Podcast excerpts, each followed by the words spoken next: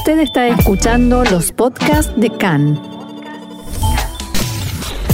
CAN, Radio Nacional de Israel.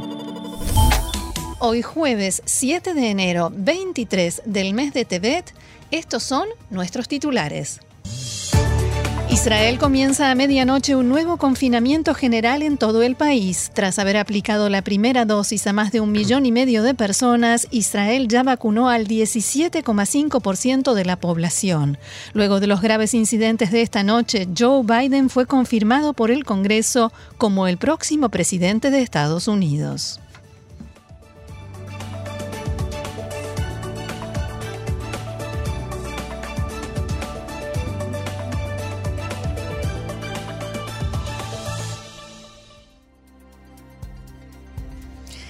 Bien, y vamos al desarrollo de la información que hoy, hoy cambiamos, hoy comienza en Estados Unidos y no hace falta pensar mucho para imaginar por qué, por qué comenzamos en Estados Unidos. Ayer Diego nos explicabas todo lo que iba a suceder, pero por supuesto no sabías lo que supuestamente no tenía que suceder. Hablamos, contanos de qué estamos hablando. Bueno, ayer habíamos hablado en este, hace exactamente 24 horas, hablamos de todo lo que tenía que pasar durante el día de ayer en los Estados Unidos. Mm, y por supuesto había cosas que no esperábamos o que algunos esperaban, pero esperaban que no sucedan, digamos, ¿no? Claro. sabían que podían pasar y esperaban que no sucedan. Eh, sí, sí, digamos que siendo. Nosotros fuimos optimistas y solamente mencionamos lo formal. Sí. Eh, habíamos empezado diciendo que en el día de ayer Además de esperar los resultados de la elección de Georgia, que finalmente se confirmó, ambas bancas van para los demócratas y los demócratas van a controlar el Congreso porque va a estar 50 y 50 literalmente, 50 bancas para cada uno, pero el control del Congreso va a quedar para los demócratas porque el desempate lo va a tener la vicepresidenta eh, electa Kamala Harris. Pero bueno, decíamos ayer que eh, Trump estaba esperando que su vicepresidente, Mike Pence, le dé una mano, su ahora ex amigo y su futuro ex vicepresidente, le dé una mano en algo que en realidad Pence no podía hacer nada, que era eh, lo único que tenía que hacer era presidir formalmente la asamblea conjunta de ambas cámaras para contar los votos y certificar la elección que fue en noviembre. Entiendo que la asamblea llegó a empezar. Es así, la, asamblea llegó a empezar presidida por Pence y automáticamente ya Trump eh, le tiró con todo a Pence porque empezó Pence unas horas antes, había hecho un comunicado en el que decía mi juicio meditado, que es mi juramento de apoyar y defender la Constitución, me impide reclamar autoridad unilateral para determinar qué votos electorales deben contarse y cuáles no. O sea que con esto ya dejaba en claro, yo me voy a dedicar solamente a hacer mi trabajo, que es presidir la Asamblea y atender las objeciones, porque legalmente por cada estado se abre un sobre, se cuentan cuántos votos, eh, qué, cuál de los candidatos gana los votos después electorales. Lo vimos más tarde. Claro, y eh, y ahí, un, por escrito, un representante y un senador pueden objetar los resultados de cada uno de los estados. Eh, Trump había primero dicho Mike Pence en, un tuit, Mike Pence no tuvo el valor de hacer lo que se debería haber hecho para proteger nuestro país y nuestra constitución, dando a los estados la oportunidad de certificar un conjunto de hechos corregidos, no los fraudulentos o inexactos que se les pidió que certificaran previamente. Estados Unidos exige la verdad minutos antes de que empiece la sesión, Trump empezó un, eh, un, acto al que convocó frente a la Casa Blanca, lo que se llama la elipsis, que es como un patio, un parque grande que está frente a la Casa Blanca. Manifestantes de todo el país, simpatizantes de todo el país de Trump fueron hasta Washington, D.C. para estar ese día porque armó una, armó una gran campaña, salvemos los votos, salvemos la elección, con merchandising inclusive. Y sobre el final, al, momento en que estaba comenzando, exactamente el momento en el que comenzaba la asamblea en el Capitolio, a pocas cuadras sobre la Casa Blanca, Trump decía esto. So we're going to we're going to Así que vamos a caminar, vamos a marchar por la Avenida Pensilvania. Me encanta la Avenida Pensilvania y vamos a ir al Capitolio. Los demócratas no tienen esperanza, no tienen nada por qué votar, ni siquiera un voto. Vamos a tratar de darles a nuestros republicanos, a los débiles, porque los fuertes no necesitan nuestra ayuda, vamos a intentarla, darles el orgullo y la audacia que necesitan para recuperar nuestro país. Así que marchemos por la Avenida Pensilvania, quiero agradecerles a todos, Dios los bendiga, Dios bendiga a Estados Unidos. Y con esto, los manifestantes empiezan efectivamente a marchar, la avenida Pensilvania, que es la que conecta el Capitolio con la Casa Blanca, donde ya había empezado la sesión, que, como te contaba ayer, desde 1887 que hay una ley que certifica que el 6 de enero, a las A la una en punto, hora del este de los Estados Unidos, empieza la asamblea, se cuentan los votos y efectivamente se certifica la elección. A la 1 y 20, 20 minutos de comenzada esta asamblea conjunta, eh, cuando se certifican los votos de Arizona, es los un representante y un senador republicano objetan el voto de Arizona, por lo cual se dividen las cámaras, entonces se va a los debates. Los debates no tenían chances de ganar los debates los republicanos, pero de todas maneras era una pelea que querían hacer. Un número cada vez más reducido de senadores y de republicanos. Esto fue a la 1 y 20. 1 y 40 llega la movilización de Trump al Capitolio. La muchedumbre encuentra muy poca resistencia de la policía del Capitolio, que era la única que estaba a cargo del operativo. Algo muy extraño, algo de lo cual se va a debatir bastante en los próximos días. ¿Qué falló con la seguridad? Porque Trump se había enarbolado a sí mismo, mostrando cuán seguro era Washington cuando hubo otro tipo de protestas. Las protestas que eran, no eran afines a él, por supuesto. Eh, entran los manifestantes y están estos incidentes. Y se escuchaban así. Mask on? Uh, yeah, one second. Is that a demo shot? Mine just like started inflating when I took it out of the thing. Oh, you know what? Maybe. En los auriculares sonó tremendo. Sí, sí, sí, hubo disparos y la verdad fue las imágenes, creo que ya las hemos visto todos, son dantescas. Manifestantes ingresando a las oficinas de los representantes, al suelo, del, a lo que se conoce como el piso del Senado y, del, y de la Cámara de Representantes. Al mismo tiempo, en este mismo momento, los medios norteamericanos proyectan que John Ossoff gana la segunda elección a Senado del Senado de Georgia, por lo cual, encima en todo esto, esta noticia. Eh, minutos después, una hora después más o menos de que empiezan estos incidentes gravísimos, nunca antes vistos en la historia de, Estados Unidos, Joe Biden hace un llamado a Trump a hablar en la TV nacional, decía esto en un discurso. I call on President Trump to go on national television now. Hago un llamado al presidente Trump para que salga por televisión nacional ahora para cumplir su juramento y defender la Constitución y exigir el fin de este asedio irrumpir en el Capitolio, romper ventanas, ocupar oficinas y el piso del Senado, hurgar a través de escritorios en el Capitolio la Cámara de Representantes, amenazar la seguridad de los funcionarios debidamente electos, no es una protesta, es insurrección. Fuerte. Un rato después, la alcaldesa de la ciudad de Washington, D.C., del Distrito de Columbia, Muriel Bowser, eh, anuncia que va a instaurar un toque de queda de 6 de la tarde a 6 de la mañana también declara el estado de emergencia hasta el 21 de enero, que es digamos el día posterior a lo mm. que va a ser la asunción de Biden, y anuncia que son cuatro los muertos. Una es la mujer que muere dentro del Capitolio herida de bala. Eh, y tres son eh, por emergencias eh, médicas, que sucedieron alrededor. Todavía no está muy claro ese tema. El saldo de las protestas fue de 56 arrestados y veíamos que Biden pedía a Trump, por favor, salía a hablar por cadena nacional. Eh, no existe algo como cadena nacional en Estados Unidos, pero digamos, salía a hablar por, los medios nacionales. Pedí, por favor, que calma. calma. Y Trump lo que hace es subir un video a Twitter filmado desde el jardín de la Casa Blanca, bastante informal, diría yo, y esto es lo que decía. I know your pain. I know you're hurt. We had an election that was stolen from us. Entiendo su dolor, entiendo que están dolidos. Tuvimos una elección que nos fue robada, una elección aplastante, todos lo saben, especialmente los del otro lado, pero ahora tienen que ir a casa, tenemos que estar en paz, tenemos que recuperar la ley y el orden y respetar a las grandes personas que trabajan en la ley y el orden. No queremos que nadie salga estimado, es un momento difícil. Esta elección fue fraudulenta, pero no podemos jugar el juego de esta gente, tenemos que estar en paz. Así que vayan a casa, los amamos, son muy especiales pero ya han visto lo que pasa, ya vieron cómo los otros los tratan, que son tan malos y perversos, entiendo cómo se sienten, pero vayan a casa en paz. Mm. Por supuesto que esto no, no, no trajo demasiada paz inmediatamente. hubo que pedir a la Guardia Nacional, que tardó también en llegar. El va a haber un debate en el futuro, probablemente, sobre el estado, sobre el estatus de estado del Distrito de Columbia, si tiene derecho o no a hacerlo. O sea, lo curioso es que la persona que tenía que estar a cargo de esto no tenía los poderes eh, eh, para hacerlo. Para actuar en el momento. Así es, terminó resolviéndolo la Policía Metropolitana de Washington, D.C.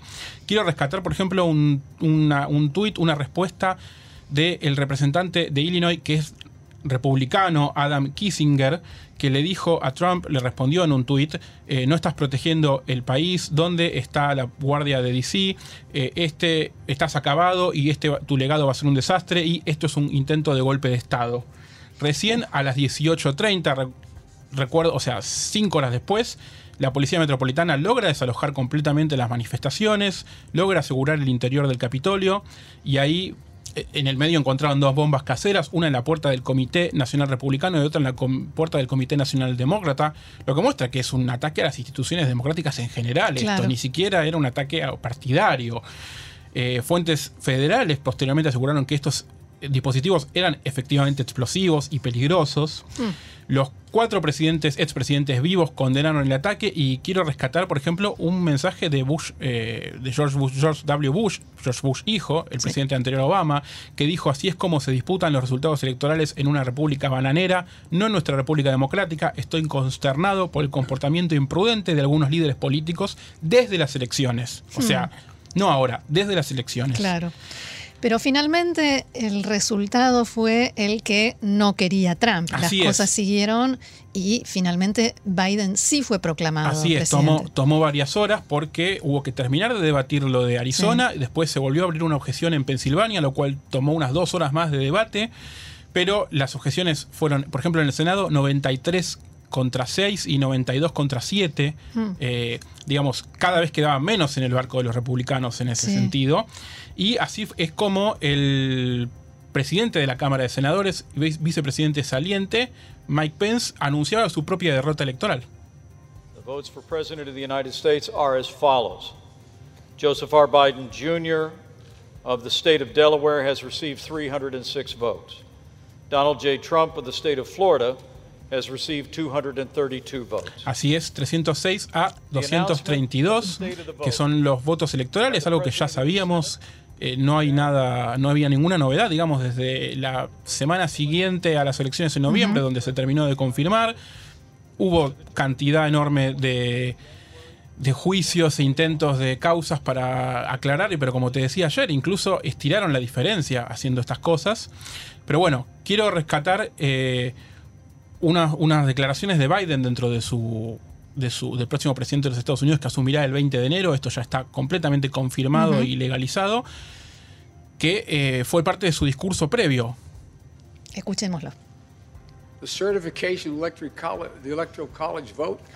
Se supone que la certificación del voto del colegio electoral es un ritual sagrado para reafirmar el propósito que es afirmar la majestad de la democracia estadounidense. El día de hoy es un recordatorio doloroso de que la democracia es frágil y para preservarla se requieren personas de buena voluntad, líderes con el coraje de ponerse de pie, que se dediquen no a la búsqueda del poder por su interés personal, sino a la búsqueda de su ni a la búsqueda de su propio interés egoísta, sino a la búsqueda del bien común.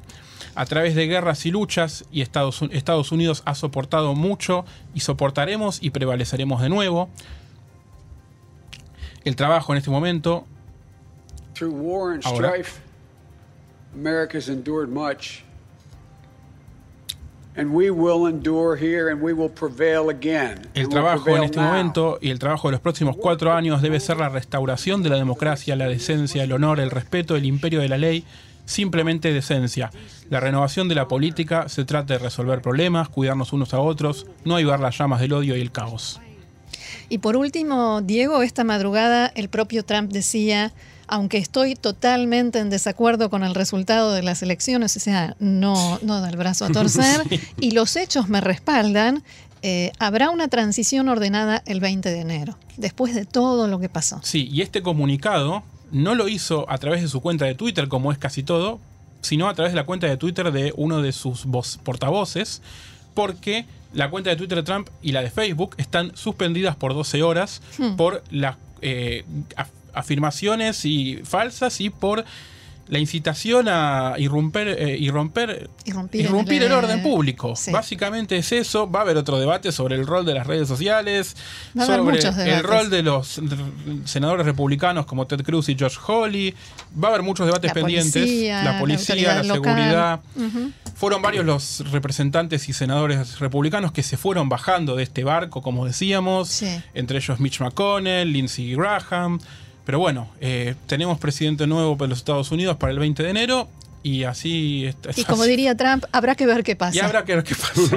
Y hubo muchas reacciones a nivel internacional, también aquí en Israel. Exactamente, el primer ministro Benjamin Netanyahu se refirió a lo sucedido en Estados Unidos y dijo que el asalto de anoche al Capitolio ayer fue un acto vergonzoso que debe ser condenado enérgicamente. El comunicado del primer ministro dice lo siguiente, textuales palabras, durante generaciones la democracia estadounidense ha inspirado a millones en todo el mundo y en Israel. Personalmente, la democracia estadounidense siempre me ha inspirado. La anarquía y la violencia son lo contrario de los valores que sabemos que aprecian los estadounidenses y los israelíes. No tengo ninguna duda de que la democracia estadounidense prevalecerá, siempre ha sido así. Ahora, información local, por supuesto, comenzamos con coronavirus. El Ministerio de Salud informó que ayer se detectaron 7.820 nuevos casos de infectados con coronavirus. En total se realizaron 129.711 pruebas, por lo que el 6,2% de estos exámenes dieron positivo. Actualmente en Israel hay 64.180 pacientes con el virus activo, de los cuales 873 se encuentran en estado grave y 210 requieren la asistencia de un respirador. Desde el inicio de la pandemia ya se registraron 466.377 infectados, de los cuales 3.527 fallecieron a causa de la enfermedad. Respecto al operativo de vacunación, en el día de ayer recibieron su primera dosis 91.000 personas. Tomando en cuenta que la campaña se inició el 17 de diciembre pasado, hasta ayer ya se han vacunado 1.593.000 personas, lo que representa el 17,5% de la población. Y finalmente, y tras el, podemos decirle, fallido cierre de principios de la semana pasada, hoy a la medianoche comienza lo que se espera sea un cierre mucho más parecido al de marzo pasado, a lo que fue el primer cierre. Tras varias reuniones, en las que se debatieron fechas de aplicación, formatos, restricciones y autorizaciones, el gobierno aprobó en vía telefónica el reglamento que regirá desde las 0 horas de mañana, viernes, o sea, hoy a la noche. Eh, hasta las 10 de la noche de ayer aproximadamente todavía no se habían aprobado las regulaciones. El tema en cuestión era que toda la votación debía finalizar antes de que comenzara la madrugada de hoy. Porque, no, antes de la medianoche, porque el- por ley no se pueden establecer eh, leyes de emergencia o restricciones o regulaciones de emergencia, sino con 24 horas de anticipación. Por tanto, si la votación no estaba finalizada a medianoche, la- el cierre no podía entrar en vigencia como está previsto. Había un temor también que era que si no entraba en vigencia el, el- para algunos funcionarios, que si no entraba en vigencia el cierre hoy, todavía hubiera que extender más algunas restricciones respecto de lo que es la campaña, de lo que va a ser la campaña para primarias y en las campañas electorales para el mes de marzo. Una vez realizada la votación, se publicó oficialmente cada uno de los puntos de aquellas cosas que estarán permitidas y cuáles no podrán realizarse. Bueno, básicamente las restricciones generales las conocemos todos porque no, no son novedad respecto a lo que venía haciendo el cierre o medio cierre que teníamos hasta ahora y tampoco es diferente de las anteriores. Lo que se agrega ahora son, es de alguna manera un refuerzo a las normativas aplicadas en el cierre que comenzó el 27 de diciembre y que en principio estarán vigentes hasta el 21 de enero. Si bien los 14 días se cumplen el 21 de enero, no se dio ninguna seguridad de que realmente ese día sea el último y que no haya que extenderlo. De hecho, extraoficialmente se habla de que ya estaría, se estaría pensando, pensando en una semana más. Bueno, eh, algunas de las eh, restricciones. Continúa la prohibición de salir a más de mil metros de la casa. Romper ese límite ese solamente estará permitido para ir a vacunarse contra el coronavirus o por alguna otra urgencia médica o también para pa- trabajadores esenciales o padres separados que deban trasladar a sus hijos de una casa a la otra. También para la educación especial y continúan habilitadas las manifestaciones y los trámites judiciales. Las reuniones en lugares abiertos se reducen a 10 personas y en lugares cerrados a 5. Solamente sigue permitido 20 en abiertos y 10 en cerrados para casos de bodas o funerales. Los vuelos solamente pueden volar fuera de Israel aquellas personas que tengan un pasaje aéreo comprado indefectiblemente antes de la entrada en vigencia del cierre. Esta medida excluye a pedidos de urgencia que deben contar con la expresa aprobación de un comité especial que se va a nombrar y del director general del Ministerio de Transporte. También habrá una reducción de las actividades deportivas profesionales, es decir, no va a ser posible entrenar para las ligas superiores, sino solamente para fines de entrenamiento y en aquellos deportes que puedan realizarse en soledad o como mucho con una persona más y con la respectiva distancia social. Por ejemplo, no se puede ir en auto hasta el lugar de donde uno quisiera practicar deportes, solamente caminando. Un dato importante es que el permiso para realizar de estos deportes en soledad no rige para las personas mayores. Eh, otro de los puntos es que se mantiene la prohibición de permanecer en una casa que no sea la vivienda propia. O sea, no podemos ir a casas de amigos o familiares. Cierre de lugares públicos y comerciales, a excepción de los considerados esenciales, por ejemplo, los que tienen que ver con alimentación, higiene, óptica, farmacia, electrodomésticos y productos necesarios para las reparaciones del hogar. Eh, en, en, este sentido, quiero aclarar que nosotros vamos a publicar en nuestras redes sociales un informe completo de todas las restricciones que entran en vigencia esta medianoche y la lista completa de los lugares y los comercios y la industria que están exceptuados. Habrá también cierre de hoteles, zoológicos, reservas naturales, parques nacionales, sitios conmemorativos, cualquier lugar que no brinda atención médica, esto incluye peluquerías, centros de belleza y cosméticos, centros de medicina complementaria. También el cierre de centros comerciales o mercados callejeros y museos. Los locales de comida solo pueden operar para entregas a domicilio, pero no para ir a buscar la comida o los, eh, los pedidos que, uno. Exacto. No estará permitida las clases de eh, manejo cualquier infracción a estas medidas que venimos comunicando, continúa la aplicación de multas de 500 shekels. Los medios de transporte público deben, dejar, deben trabajar al 50% de su capacidad en tiempos normales y esto aplica tanto para la frecuencia de los vehículos como para la cantidad de personas que pueden subir al mismo tiempo. Habrá también importantes restricciones en el campo educativo, por ejemplo, se prohíbe la apertura de cualquier institución educativa para tanto para estudiantes como para empleados, excepto las instituciones de educación especial.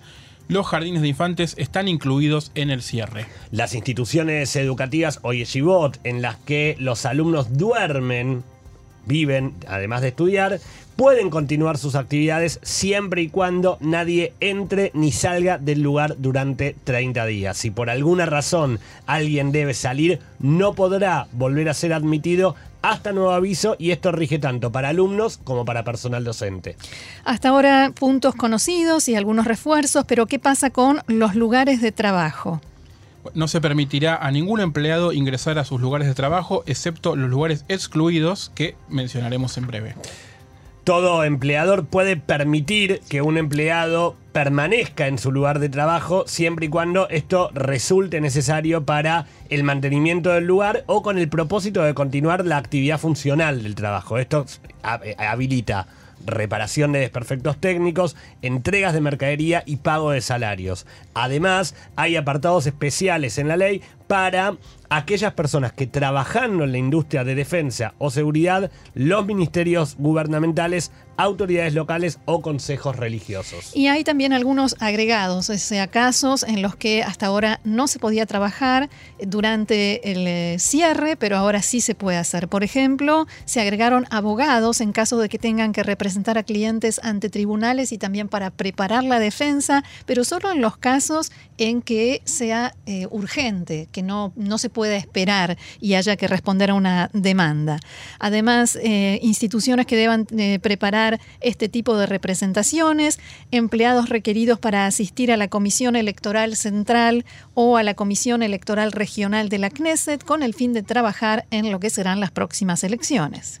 Bueno, aquí tenemos justamente lo que podría llamarse la novedad estrella de los permisos que tendrá este cierre, la actividad electoral, porque recordemos que con récord de contagios, con vacunas aplicadas, con cierre completo en dos meses, en dos meses y medio tenemos nuevamente elecciones. Mm, así es. Exacto, y como decíamos, estaba el temor de qué iba a pasar con la, la, campaña. Dentro de lo aprobado ayer por la noche, se decidió excluir del cierre tanto la actividad como la celebración de elecciones primarias. Es decir, aquellos partidos que deban realizar la elección de quien los representará en las generales de marzo podrán realizarlas. Para esto se prevé que se pueda salir de las casas a quienes vayan a votar, así como también la salida de los candidatos o proveedores de servicios en nombre de un partido. Y, se permite además la operación de mesas de votación para realizar las primarias y toda persona que se dirija a votar no deberá ser sometida a la pregunta de si tiene o no síntomas que requieran aislamiento, por lo que de esta manera no se le estará negando a nadie su derecho a votar. Preparados para lo que será el nuevo cierre que comienza en pocas horas, la policía informó que asignará aproximadamente a 5.000 efectivos para hacer cumplir las normas y que este número se sume a las fuerzas que operan a diario. También comunicaron que instalarán puestos de control en las autopistas y rutas, aunque no informaron en qué lugares se ubicarán. A los efectos de evitar posibles atascos y sobre todo multas a quienes circulen sin permiso, la policía solicitó a la población que no maneje quien realmente no deba hacerlo o no tenga habilitación para hacerlo. También expresaron que se desplegarán fuerzas dentro de las ciudades para controlar reuniones o posibles aglomeramientos de gente y que se presentarán denuncias contra los infractores. También abrirán investigaciones contra los que rompan la obligación de mantener el aislamiento. El primer ministro Benjamin Netanyahu declaró anoche que el primer envío de vacunas realizado por la empresa Moderna llega en el día de hoy a Israel y eh, además incluye aproximadamente 100.000 dosis de la vacuna. Esta será la primera de las cinco entregas previstas para las próximas semanas. Además, expresó que esta entrega estará directamente dirigida a aquellas personas que por aislamiento o por cuestiones personales no pueden llegar hasta los puntos de vacunación en las diferentes Cupot Jolim, mutuales de salud. Por otra parte, el director general del Ministerio de Salud, profesor Jesse Levy, anunció la creación de una comisión para monitorear la seguridad de las vacunas contra el coronavirus y su efectividad. Y a principios de esta semana Israel entregó en secreto docenas de vacunas a la autoridad palestina. Esta información revelada anoche por Khan sostiene que las vacunas son destinadas a casos humanitarios. Una fuente palestina confirmó los detalles y declaró que el presidente de la autoridad palestina, Mahmoud Abbas, no fue vacunado y que estas dosis aún no fueron utilizadas.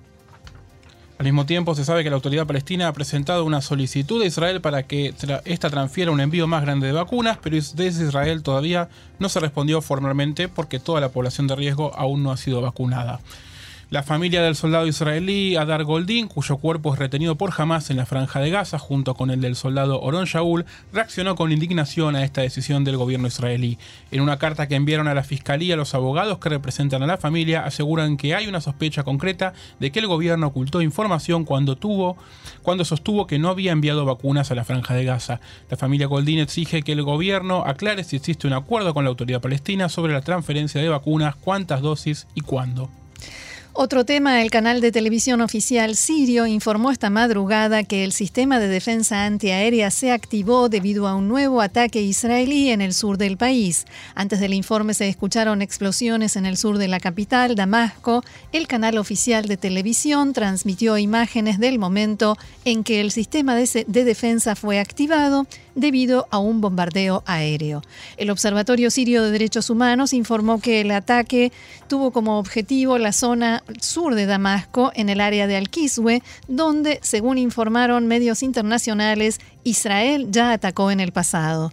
Además, el observatorio y otras fuentes de la, de la oposición aseguran que también fue atacado un puesto militar en la zona de Azuaida, conocida también como Montes Drusos, en el área sur del país, donde aseguran que se encontraba el sistema de radar. Un sitio de noticias local en Azuaida informó, citando fuentes militares, que un soldado sirio resultó muerto y varios más sufrieron heridas, aunque sin precisar el número, por el momento ni el gobierno de Assad ni el ejército informaron sobre muertos o heridos en el ataque.